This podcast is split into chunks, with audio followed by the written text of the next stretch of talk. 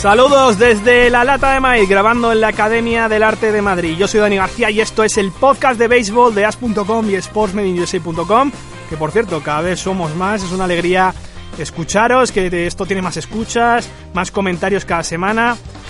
Un auténtico placer teneros aquí. Ya tenemos las series mundiales. Comienzan este martes entre Kansas City Royals y New York Mets. Repasaremos por lo tanto las series de campeonato y haremos una extensa previa de las series mundiales. Vamos a cerrar hablando del béisbol independiente, a propósito de un documental que os recomendaba la semana pasada, The Battle Bastards of Baseball.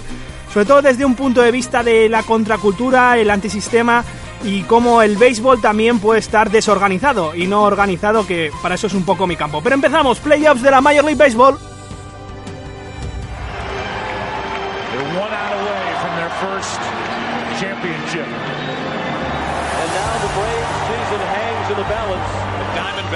One out away, taking a three games to one lead. Banez will pinch hit for Rodriguez here in the ninth. Into right, well hit. He hacked to the 2-0, now the 2-1. Line drive! Martinez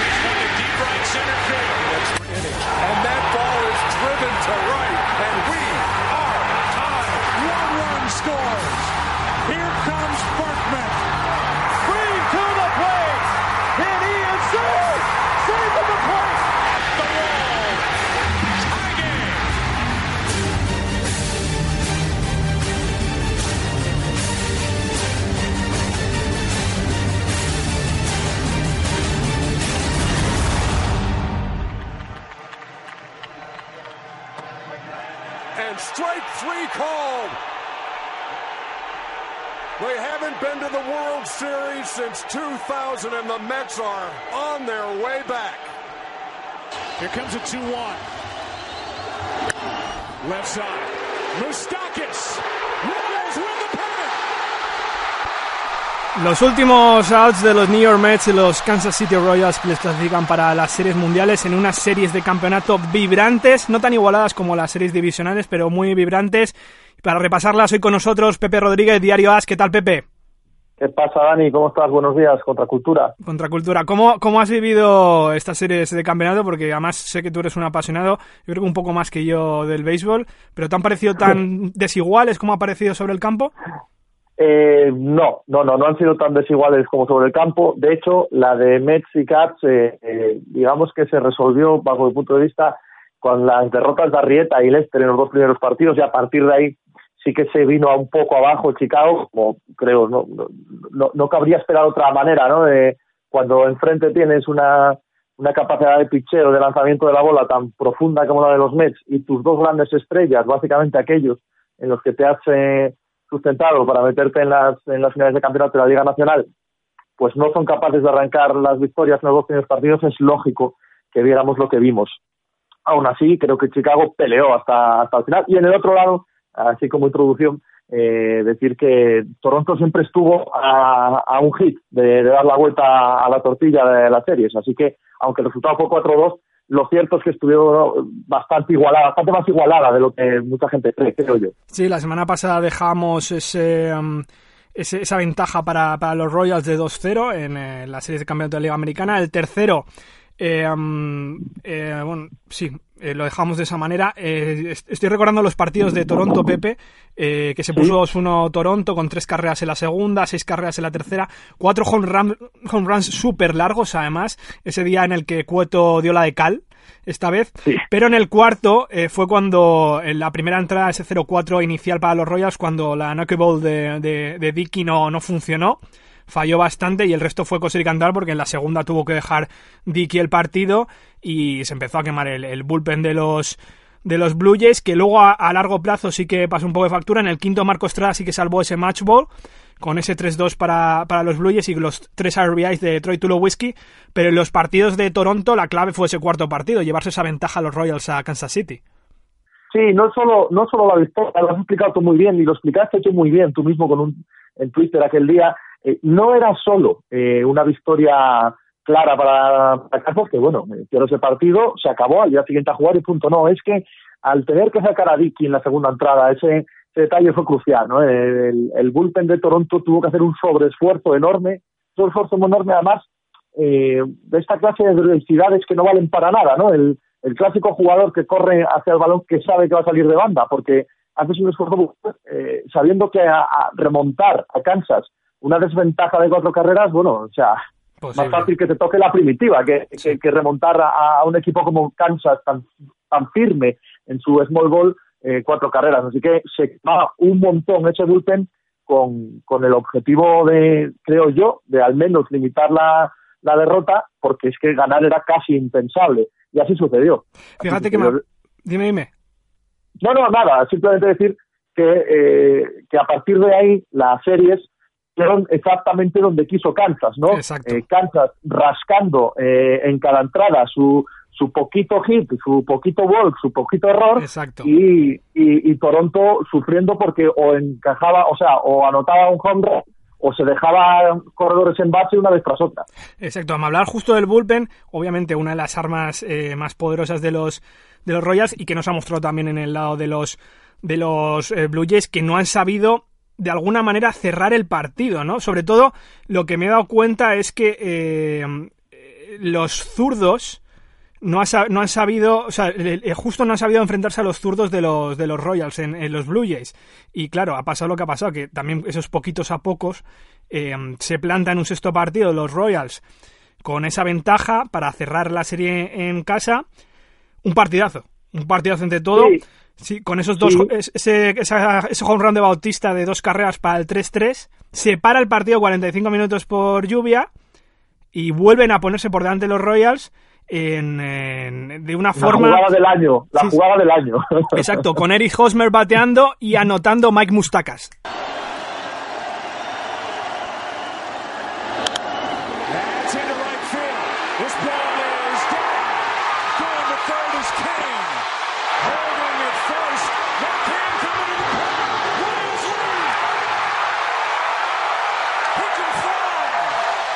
Bueno, era Lorenzo, era Lorenzo Kane, me parece que era, no era Mike Mustakas el que, el que anotó con ese, con ese batazo de Eric Hosmer. Sí. Y uh, se ponía el partido 4-3 en la octava entrada. Previamente, es lo que os he contado, que um, Bautista eh, ponía el empate a 3 en esa octava entrada. Y luego llega esa novena entrada donde al filo de la navaja eh, se va el partido Walt Davis con eh, Pompey que sale a a correr las bases en lugar de Russell Martin, roba la segunda y roba la tercera con sí. dos bases cargadas y bateando. O sea, los Blue Jays a punto de empatar a tres la eliminatoria con simplemente un batazo, un batazo de nada. Sí, sí, un hit. Es que esa es la gran, gran diferencia, la grandísima diferencia, lo que hace que los Royals estén en las World Series y, por cierto, lo que hace que los, los, las Royals estuvieran en las World Series también el año pasado. La jugada que acabas de poner, que me parece una de las jugadas del año para los Royals, por lo menos, es tremenda hay que, o sea, fijaros por favor, Lorenzo Kane consigue la carrera en un, en un single. O sea, está en primera base Exacto. Y, y con un single se mete. O sea, cierto que Bautista eh, podría haber sido más expeditivo a la hora de lanzar el balón, en vez de lanzarlo a segunda base, lanzarlo a primera eh, o eh, incluso intentar lanzarlo al home. Pero aún así, o sea, la jugada de Kane demuestra por qué los Royals están aquí porque los Royals viven de todo lo que significa el béisbol, de todo. Son capaces de, pelearte en, cada gramo de tierra del, del, diamante. Y eso es algo que no tienen muchos equipos, no tiene casi ningún equipo. Sin embargo, los, eh, Blue Jays en esas mismas series, no solo en la novena entrada, como bien dices tú, a un hit de empatar el partido, sino que en la quinta, en la sexta, eh, en todas, eh, más o menos en la parte media del partido, estuvieron con hombres en posiciones anotadoras. Y ese afán por buscar siempre el home run, ese afán por buscar la gran jugada, les hundió en no pocas ocasiones eh, durante estas series. Y es lo que creo yo que suele pasar con esta clase de equipos. Me da un poco de pena porque considero que los Toronto Blue Jays eran realmente el equipo más talentoso este año y se merecían el título, se merecían el título como cualquiera que lo gane. Pero, pero esos pequeños detalles, Pepe.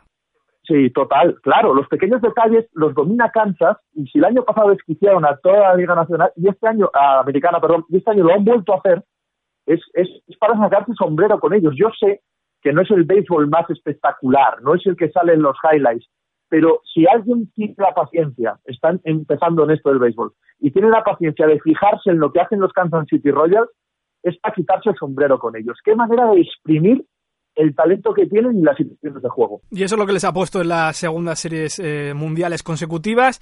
Ahí espera los New York Mets, que se clasificaron antes como campeones de la Liga Nacional. Primera vez que lo hacen, consiguen ese banderín de la Liga Nacional desde el año 2000. Barriendo por completo a los Cubs en una serie que no esperábamos que fuera de esta manera. Salía 2-0 de Nueva York.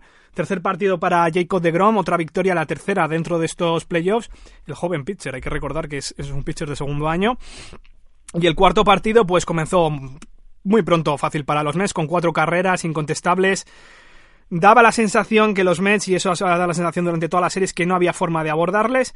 Decía Joe Maddon, el manager de los Cubs, que ha sido mm, totalmente impresionante lo que han hecho los Mets contra ellos porque no les han dado ni un solo respiro, no les han dejado ningún tipo de ventaja en ningún tipo de faceta del juego y de cualquiera de los cuatro partidos.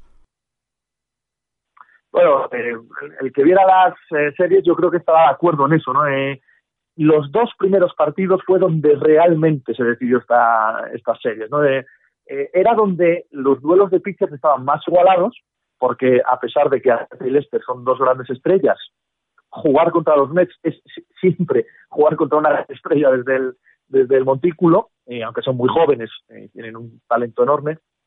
Y una vez que Chicago pierde esos partidos, la cosa es que era muy, muy difícil imaginar que con porque en Chicago sí que hay una diferencia de nivel clara no en el entre los pitchers no sé qué piensas tú Dani pero no solo que haya diferencia de nivel en el era o no sé yo que haya diferencia de nivel en el talento es que hay diferencia de nivel en el en, la confianza con la que juega el equipo Exacto. cuando no están Lester y Arrieta en, en, el montículo, ¿no? Exacto, sí, no es la diferencia de los Mets que tienen un 1-2-3-4 bastante sólido, hasta Steven Matz que solo lleva tres partidos en temporada regular se ha mostrado bastante fiable en estos playoffs. Para fiable, Daniel Murphy, sexto home run consecutivo, ha, ha hecho home runs en los cuatro partidos de las series contra los Cubs, lleva siete en playoffs a uno de los ocho de Barry Bonds que es un récord. Este es el sexto, el que hizo en el Wrigley Field, que bueno, como dijo Fernando Díaz, es que Daniel Murphy está viendo ahora mismo un balón de playa en una pelota de béisbol. Swinging a high fly ball, well hit, right center. It's got a chance. It's near the wall. He did it! Another home run for Murphy. He hits it into the front row of the bleachers to the right of the 400 foot mark. The Daniel Murphy fairy tale is pretty well complete. Murphy has now homered in six straight postseason games. He's prancing into the dugout now.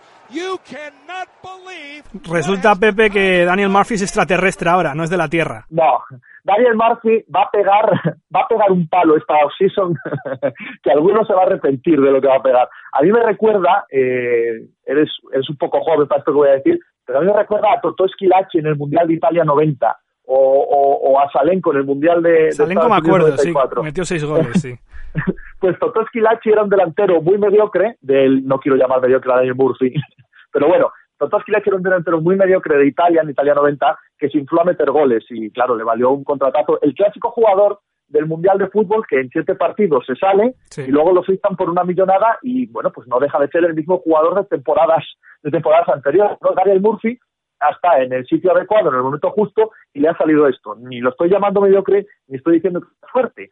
Simplemente está teniendo un octubre para recordar, para los restos. No te quiero decir, como la racha continúe y los Mets ganen las World Series, entra en la historia de este deporte y bien, y o sea, perfecto, alabado seas. Sí, sí, le, Pero, pone- chico, le ponen una estatua en el City Field de fuera, ahí en, La- la, en la pared de ladrillo.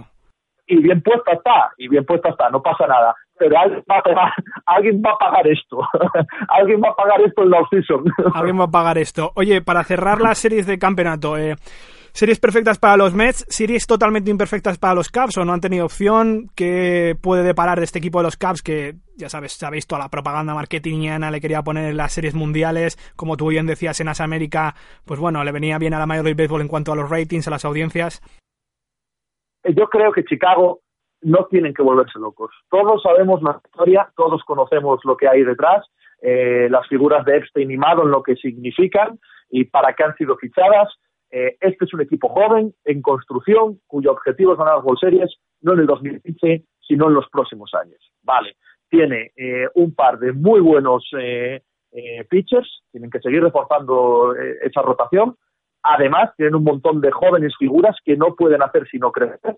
Es hora de tener un montón de paciencia con ellos. Es más, para bien ser, eh, deberían ser eh, tratados no como héroes, pero vamos, como una temporada maravillosa por encima de cualquier expectativa que se hubiera generado sobre ellos. Un aplauso, que descansen dos meses y que se preparen para eh, primero este para hacer una off-season como los manda en el tema de fichajes y de construcción del equipo y luego un sprint training eh, para, para estabilizarse como equipo de playoff año tras año, que creo que es a lo que deben aspirar y siendo así, siendo equipo de playoff año tras año y estando bien estructurado, como bien dices tú muchas veces, Dani, la importancia de crecer de, con, con, los pies bien, bien firmes, no con pies de barro, efectivamente con pausa, y los Caps, siendo así, eh, tarde o temprano volverá a surgir su oportunidad, no tengo ninguna duda, porque de talento van sobrados y, y de ganas de todo el mundo, de que ganen también. Así que, que, la presión no les pueda haber llegado un poquito pronto a, a donde deberían llegar, que es las finales de, de la Liga Nacional los resúmenes de las series de campeonato con Pepe Rodríguez y los resúmenes de las series mundiales seguidos en, en, Diario As América todos los días, el podcast de Pepe Rodríguez para, para Diario As. Muchas gracias, Pepe. Gracias a ti siempre, Dani, crack. Hasta luego. Seguimos aquí en la lata de maíz y esta vez con la previa de las series mundiales. Postseason baseball. This is when this sport is at its best. This crowd is just waiting to roar.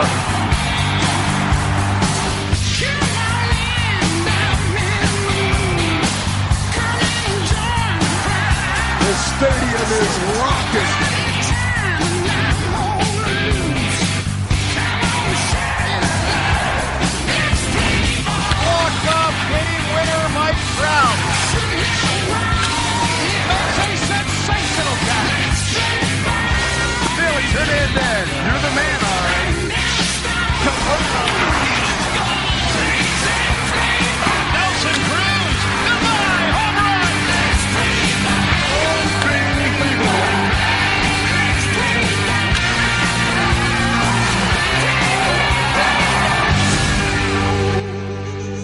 Al ritmo de ACDC y esta promo de la TBS comenzamos la previa de las series mundiales, edición número 111 entre Kansas City Royals y New York Mets. Comienza las series en Kansas City, en Missouri, con los Royals con el factor campo a favor. Y bueno, los Royals en su segura, segunda series mundiales, como hemos dicho antes con Pepe, no ganan el título desde 1985, que es su único título, y los Mets aparecen por primera vez desde el año 2000, su último título en el año 86 un año después. Y la previa a las series mundiales, que vamos a verla en Movistar Plus en directo con Fernando Díaz. ¿Qué tal, Fernando?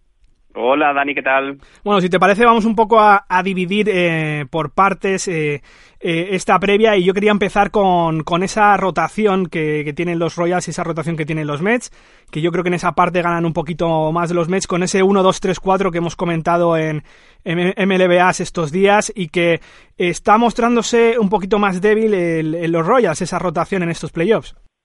Eh, sin ningún tipo de dudas. Además, eh, el caso es que los New York Mets no solo tienen esta rotación que es eh, realmente extraordinaria, chicos que tienen 27 años o, menos, menos, que que lanzan, que lanzan de 95, 96 millas por hora en adelante y tanta juventud y tanto mm, eh, y tanta explosividad es muy raro, es prácticamente inusitado en la historia de las eh, series mundiales.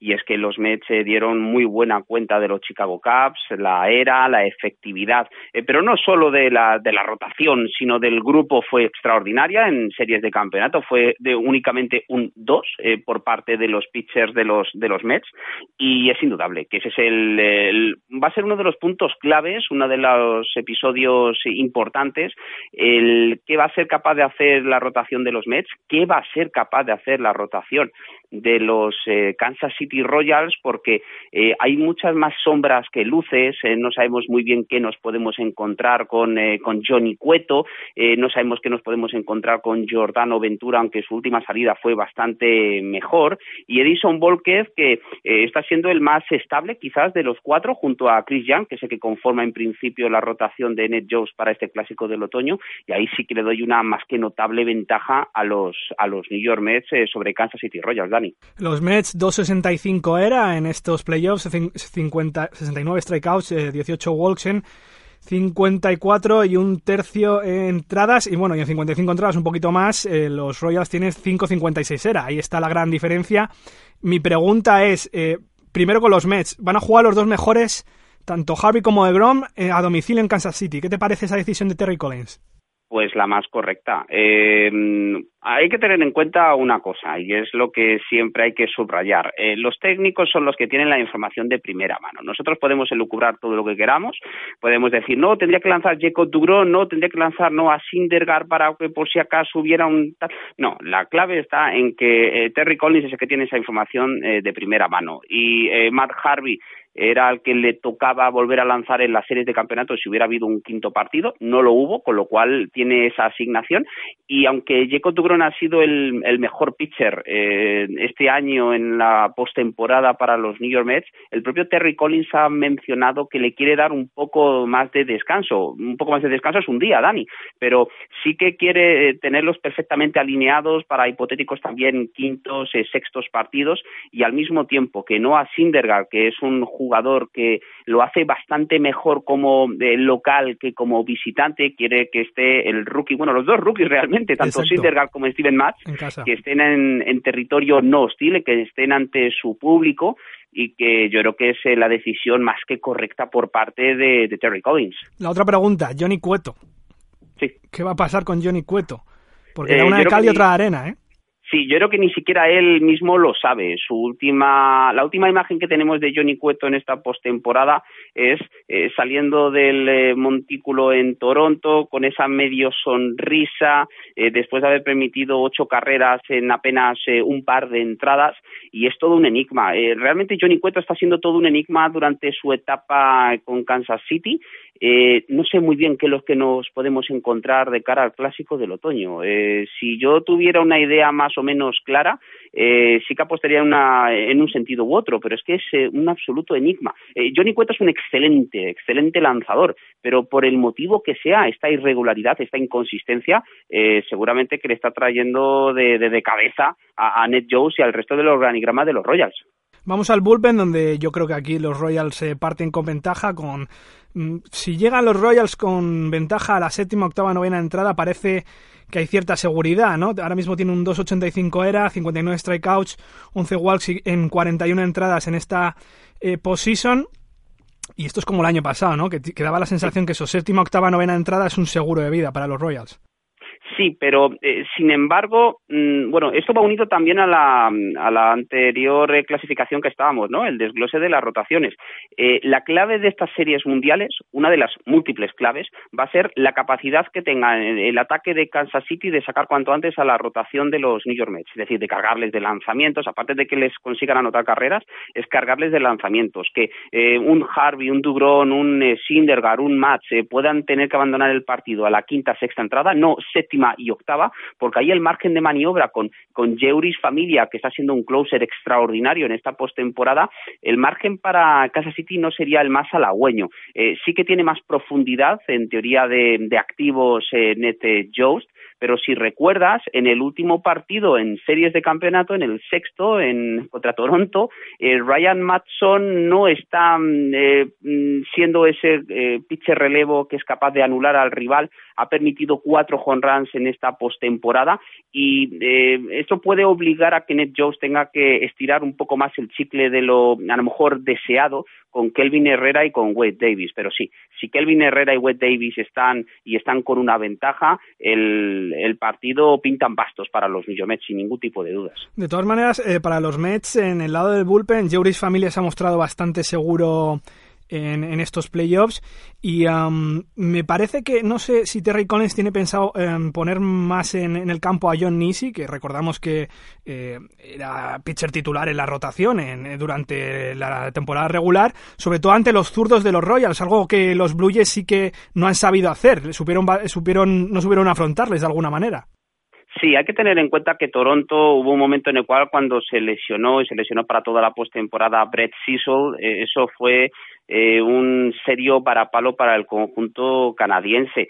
Eh, hay que tener que, en cuenta que Nice eh, puede actuar como ese zurdo especialista para los New York Mets para enfrentarse pues a los Alex Gordon, a Eric Hosmer, a Mike Mustakas, igual que en el caso de Nice, pero a lo mejor un poco más de profundidad, lanzando múltiples entradas. Está también en el venerable Bartolo Colón, que con sus 42 años le puede aportar cierta polivalentía polivalencia a este conjunto de los New York Mets por si acaso alguno de los pitchers titulares, ya sea un Harvey, un Dugrón, pero yo creo, yo pienso más en un Steven Matz o en Noah Syndergaard que sean o no sean capaces de lanzar o iniciar lo que sería la séptima entrada, Dani. Nos vamos al bateo y empezando por los Mets, creo que es de obligada mención, como decíamos antes con Pepe, Daniel Murphy.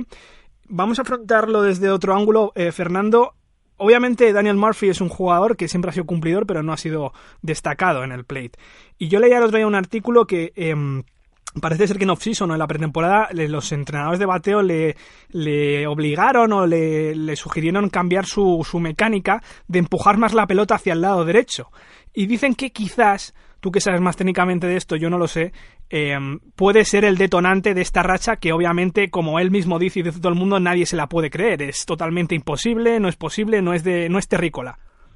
Eh, sí, sin ningún tipo de dudas. Le preguntaban a, Daniel Murphy que de qué planeta era y le decía que, claro, de planeta Tierra. Eh, pero hay veces que durante estos playoffs que uno sospecha que no es de este planeta. Eh, ¿Para qué voy a engañarte? Eh, sí, la verdad es que ese ajuste mecánico, en teoría, podría tener su explicación si lo hubiéramos visto eh, durante la temporada regular. Es verdad, ha tenido la mejor marca personal en, en home runs en una campaña, 14, pero tampoco es que haya explotado respecto a marcas anteriores. Eh, previamente consiguió 13, es decir, tampoco es que haya, por ejemplo, doblado esa productividad en la categoría de home runs, pero algo ha hecho clic, algo ha encajado en esta postemporada y si a Daniel Murphy le lanzas en la parte exterior, él ajusta su swing, batea hacia el lado contrario. Si le bateas por dentro es cuando él empieza y además eh, compartí ayer eh, un eh, vídeo de, de ESPN, Sports Science, eh, interesantísimo, en el cual se decía que siete milisegundos iniciaba antes, fíjate qué enorme diferencia, siete uh -huh. milisegundos empezaba antes su swing y eso lo que le permitía es poder estar en una mejor disposición a la hora de batear hacia su lado natural, hacia el right field, que es donde Daniel Murphy está haciendo estragos contra los pitchers en esta eh, postemporada. Pero de alguna manera es solo la gran arma ofensiva de los Mets. Los Mets no siguen bateando muy bien en esta postemporada, 235 de porcentaje bateo eh, 733 de OPS. Por ejemplo, comparando con los Royals, los Royals tienen 271 de porcentaje bateo y 777 de OPS. Sigue siendo ese equipo que el 31 de julio era el peor equipo en cuanto a bateo dentro de las ligas mayores hay que tener en cuenta que los New York Mets es un equipo bien distinto antes de esa fecha. Es decir, llegó no solo Joenny Céspedes, llegó Kelly Johnson, llegó Juan Uribe. Eh, recuperaron a jugadores, poco después recuperarían también a David Wright. Es decir, eh, todos estos jugadores, eh, algunos que tuvieron que asumir ciertas responsabilidades para las cuales no están eh, tan eh, preparados, una vez que llegaron los que anteriormente he mencionado y, por ejemplo, se recuperó David Wright, todas las piezas empezaron a encajar y el equipo ha sido pues eh, un, un, conjunto realmente muy dinámico en, ataque. Eh, quizás a lo mejor no tan explosivo por las bases como es Kansas City y eso también puede ser un factor eh, durante todas las eh, series mundiales, pero lo cierto es que en el caso de los New York Mets hay una duda, una nube que rodea la figura de Joenny Céspedes, que es el hombre que ha cambiado la idiosincrasia del club, y es que Joenny Céspedes tuvo que abandonar prematuramente el último partido de series de campeonato, ha sido infiltrado, inyección de cortisonas. Eh, él eh, proclama mm, claramente que va a estar disponible para el primer encuentro de las series mundiales. También Juan Uribe ha viajado con el equipo de cara a terminar de convencer a Terry Collins que él va a estar disponible y además es un hombre con mucha experiencia en, en series mundiales y en postemporada.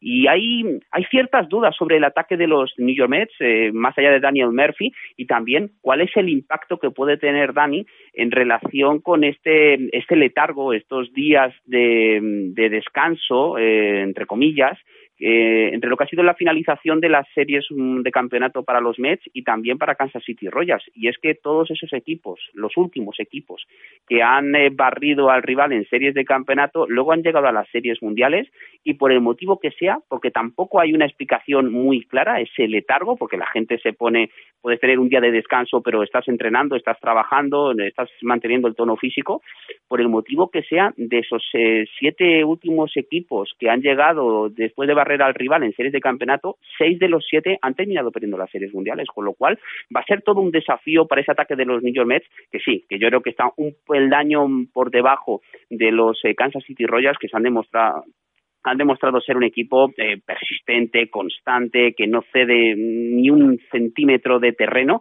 y que es admirable toda esa, mm, esa fiereza, esa agresividad que tiene el equipo dirigido por Ned Jones. Sí, el small ball, ¿no? El juego small ball como, como, como se llama, que la verdad que, que, da gusto verlo. No es muy vistoso a veces, small pero... Ball, es, small ball, Dani, mezclado con, con otras cosas. Es decir, es que no solo es el ser capaz de alcanzar bases, ser muy agresivo, perseguir el primer lanzamiento, es el equipo que menos strikeouts eh, ha cometido como bloque, como turno de bateo de todas las grandes ligas, pone la pelota en movimiento, puede ser a lo mejor la kriptonita de estos pitchers que lanzan de 95 millas por hora en, ad en, adelante, pero también es verdad que ocasionalmente, claro que sí, porque tienen capacidad para ello, han mandado la pelota fuera si se comete un error de localización por parte de los pitchers rivales. La, única incógnita que veo en este ataque es cómo puede afectar la baja de Kendry Morales en los partidos en el City Field, que recordemos que no hay designate hitter, no hay eh, bateador designado porque en la Liga Nacional no lo hay. Sí, ahí es donde va a perder un arma ofensiva bastante importante en Ed Jost, porque además Kendris Morales ha sido un jugador que lo ha hecho muy bien en esta postemporada, que ha tenido una temporada regular, probablemente por encima de todas las expectativas, y es una baja muy sensible. Pero también hay que tener en cuenta, va a reforzar el, el banquillo, con lo cual, en un momento determinado, bateando como pinch hitter, como bateador emergente, puede ser un arma eh, muy superior a cualquiera que probablemente pueda colocar en liza el conjunto de Terry Collins, el conjunto de los New York Mets. Me hablabas de Ned Josh eh, y ahí voy con la última faceta en esta previa de las series mundiales del el banquillo de los managers, Terry Collins en un lado, Ned Josh en otro lado en sus segundas series mundiales consecutivas. Leía más hoy un artículo que, que era del 1 de octubre del New York Times de cómo Ned Josh ha hecho a los Royals una fuerza imparable. ¿Dónde ves que está ahí la ventaja?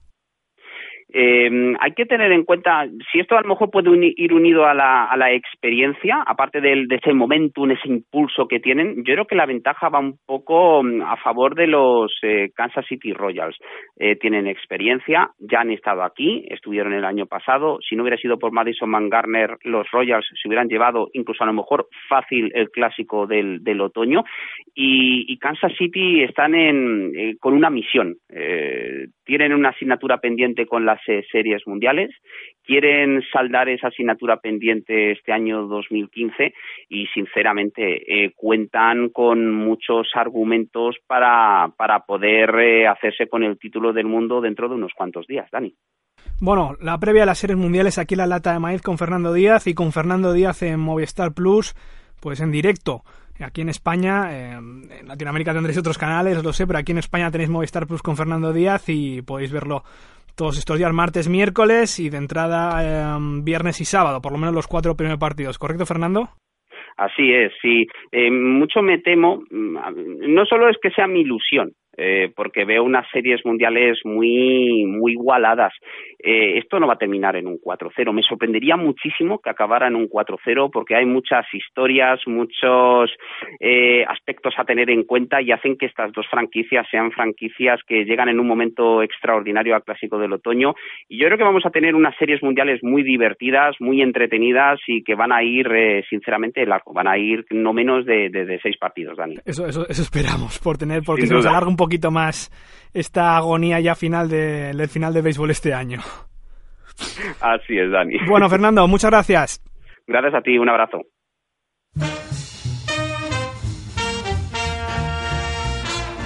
If I pitch, can you catch? Will you hold the ball when you step to the plate? Will you swing? Escucháis a Mabel Scott, una cantante de gospel de los años 40, cantando Baseball Boogie. Yo creo que vamos a hacer una, una lista de Spotify con, con, las canciones de la lata de maíz. De hecho, creo que la empecé, pero no he tenido mucho tiempo para, para terminarla. Bueno, vamos con el béisbol independiente, un tema que quería tratar a raíz del documental que os recomendaba el otro día, The Butter Bastards of Baseball. Eh, un gran documental sobre béisbol y eh, lo reitero porque es, yo, es el tema que vamos a tratar con hoy con John Molinero, el béisbol independiente. ¿Qué tal, John? Hola, ¿qué tal chicos? Bueno, el béisbol en Estados Unidos, eh, muchos lo sabéis y otros quizás no, está organizado en las ligas mayores y las ligas menores, que las ligas menores son muchas categorías. Por cierto, hay eh, varios artículos en sportsmadeinUSA.com al respecto y en el segundo programa de La Lata de Maíz hablamos de ello, lo que fueron nuestros orígenes. Pero ese no es el origen del béisbol. El béisbol surgió como equipos independientes, equipos de pueblo, en cada ciudad, en cada pequeño condado, hasta que llegó un momento que el sistema se organizó tan bien que se perdieron los equipos independientes, se absorbió todo.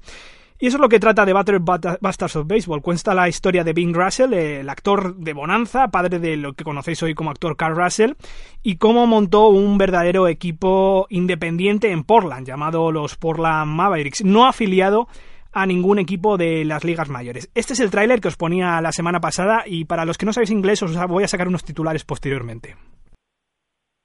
Long before steroids and multi-million dollar contracts, there was a truly independent ball club. A bunch of guys who were hopeless dreamers looking for a second chance. In short, the best kind of people. When we first heard about Bing Russell, there was this buzz about, well, who's Bing Russell? And he was in the Magnificent Seven, and he's the sheriff from Bonanza. My dad got killed 126 times, I think it was.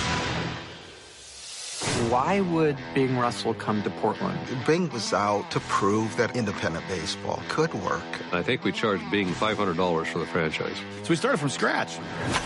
We're going to have open tryouts. Show us for the fools that we are, coming from Hollywood. You'd expect maybe 40 or 50 people to show up, and I think 300 showed up. Guys who drove, you know, clear across the country and sacrificed this or sold this just for the chance to come and try out for the team. I don't care, you know, about the money. I just want to play ball. There was no press handlers. There was no groomed image. There was just these furry, hairy, funny, great bunch of guys. And the things that happened on the field were absolutely insane. Organized baseball didn't like Bing, and they did everything they could to make sure Bing didn't win. You couldn't stand them. They couldn't stand him. Portland is the greatest baseball city in the world. We broke attendance records in the entire minor leagues that year. We really emphasized fun. The fans loved it. I've never seen a ball team and fans behave the way they did with the Mavericks. He created the most successful team in the history of minor league baseball.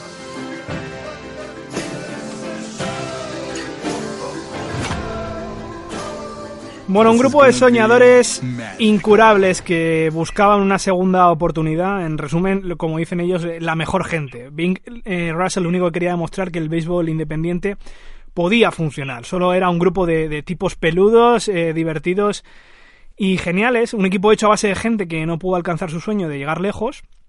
De gente que solo quería pues, jugar para divertirse. Y ciertamente pues fue bastante bueno, eso sí, porque el béisbol organizado pues no les dejó ir más lejos. Eh, lo que sí es verdad es que de algo sirvió porque hoy hay más equipos en más equipos independientes, más que en los años 70 en las ligas menores, ¿no es así, John? Sí, bueno, eh, como dices, era, era un equipo donde lo importante era la diversión, pasarlo bien. De hecho, el, el lema del equipo era simplemente fan, o sea, diversión.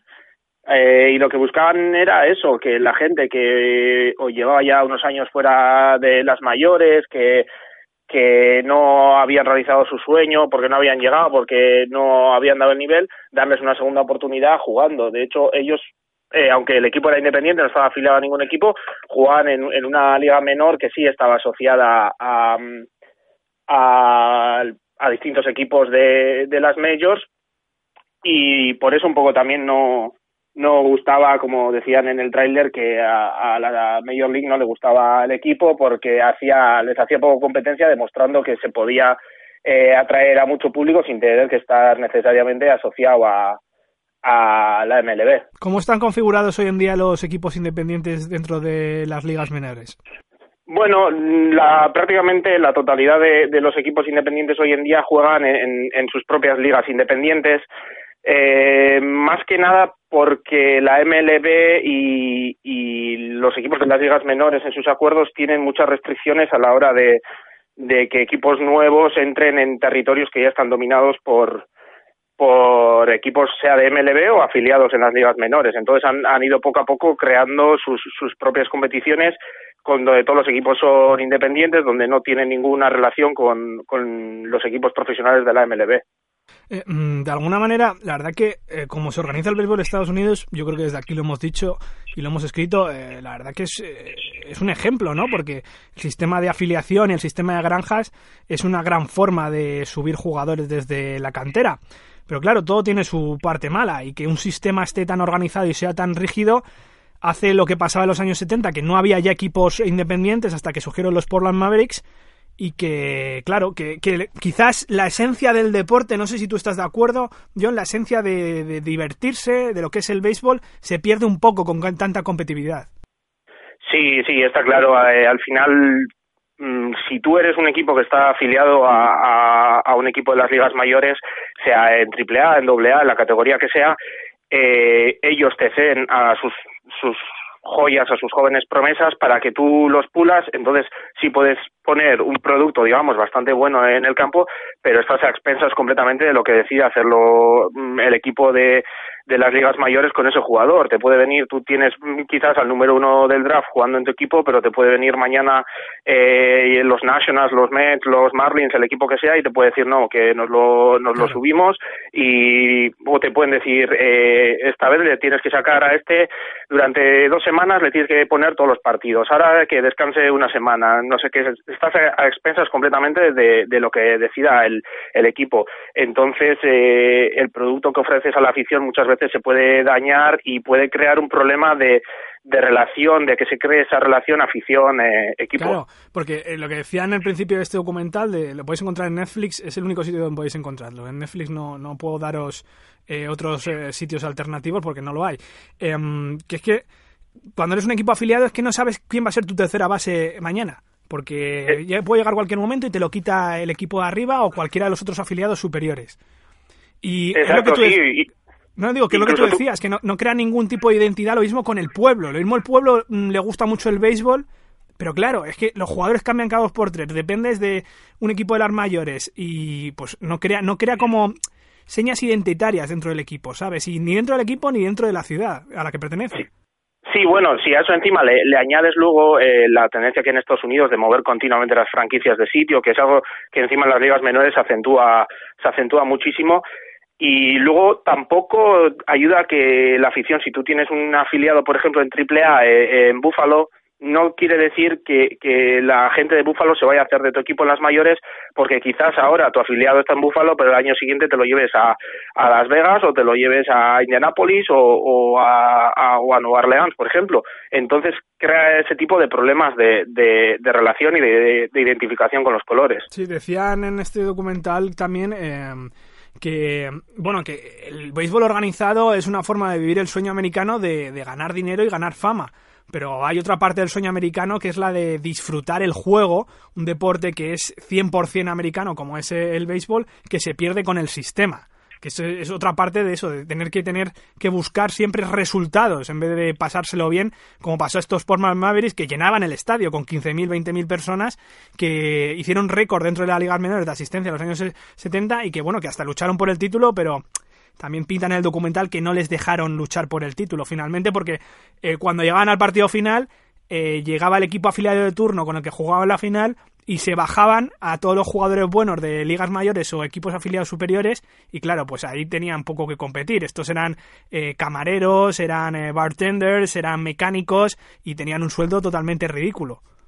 Sí, sí, sí, está claro. Yo repasando un poco la, trayectoria de, los Portland Mavericks, eh, creo que llegaron, estuvieron cuatro años me parece en activo y tres de ellos llegaron a la final de, de su liga pero sí, era un equipo que cada junio, mayo, junio eh, hacía pruebas abiertas a todo el mundo, a todo el que se presentase. Eh, hubo años que se llegaron a presentar hasta 150 jugadores y los, los 25 o 30 mejores se los quedaban y era eran los que los que jugaban, pero era un poco jugar sobre todo por, por amor al deporte, en algún caso también, pues por un poco por intentar volver a poner el nombre eh, en, el, gran público para intentar volver a las mayores, pero sobre todo era por seguir disfrutando del deporte y, seguir jugando día a día. Y bien Russell, este actor no tan conocido, que salía mucho en Bonanza como sheriff, consiguió que funcionara, consiguió que el béisbol independiente funcionara, era un gran conocedor del béisbol, él, él eh, solía ser el, bad boy de los Yankees en los años 40, porque eh, allí en, en, Florida, en los Spring Trainings, era de, de San Petersburg, Florida, última pregunta, John.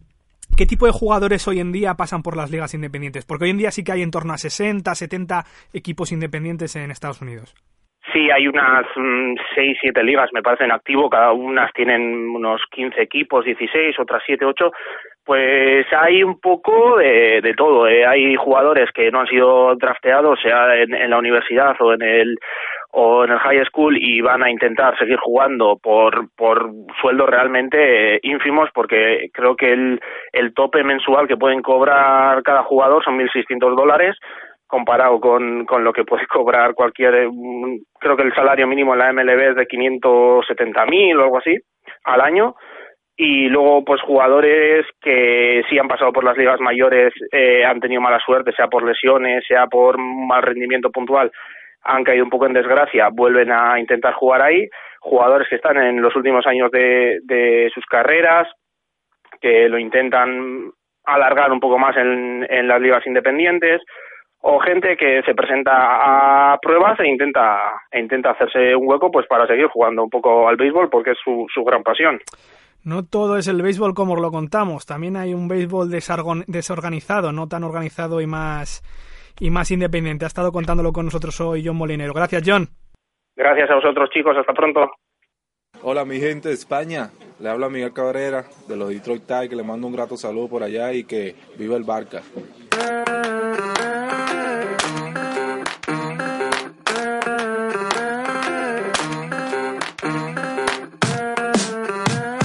Miguel Cabrera, que ha estado esta semana por España, gran seguidor del Barcelona. Esto es lo que me contaba el saludo hace unos meses en, Oakland, cuando yo estaba viviendo en San Francisco, que solía ir a ver los partidos de los Seis y de los Giants. Y como ya sabéis, allí los periodistas pueden bajar al, al vestuario tranquilamente y hablar con los jugadores. Nos han tuiteado también con el hashtag Lata de Maíz varias fotos de Salvador Pérez y Jeremy Guthrie en España, que supongo que que fueron en la pasada off-season. Ya sabéis que podéis escribirnos a Lata de Maíz con el hashtag Lata de Maíz. Y nos podéis encontrar en as.com, la sección de béisbol, en sportsmanusa.com, iTunes y iBox. Disfrutad de las series mundiales. El próximo programa ya con el campeón decidido. Si llegamos al cuarto o quinto partido, sí que haremos el programa la semana que viene desde Madrid. Pero si tenemos esto séptimo partido, lo vamos a hacer desde Miami, desde Estados Unidos. Iván Mateos a los mandos, yo soy Dani García. Como dijo Pete Rose, pasearía por el infierno con un traje de gasolina solo para jugar al béisbol.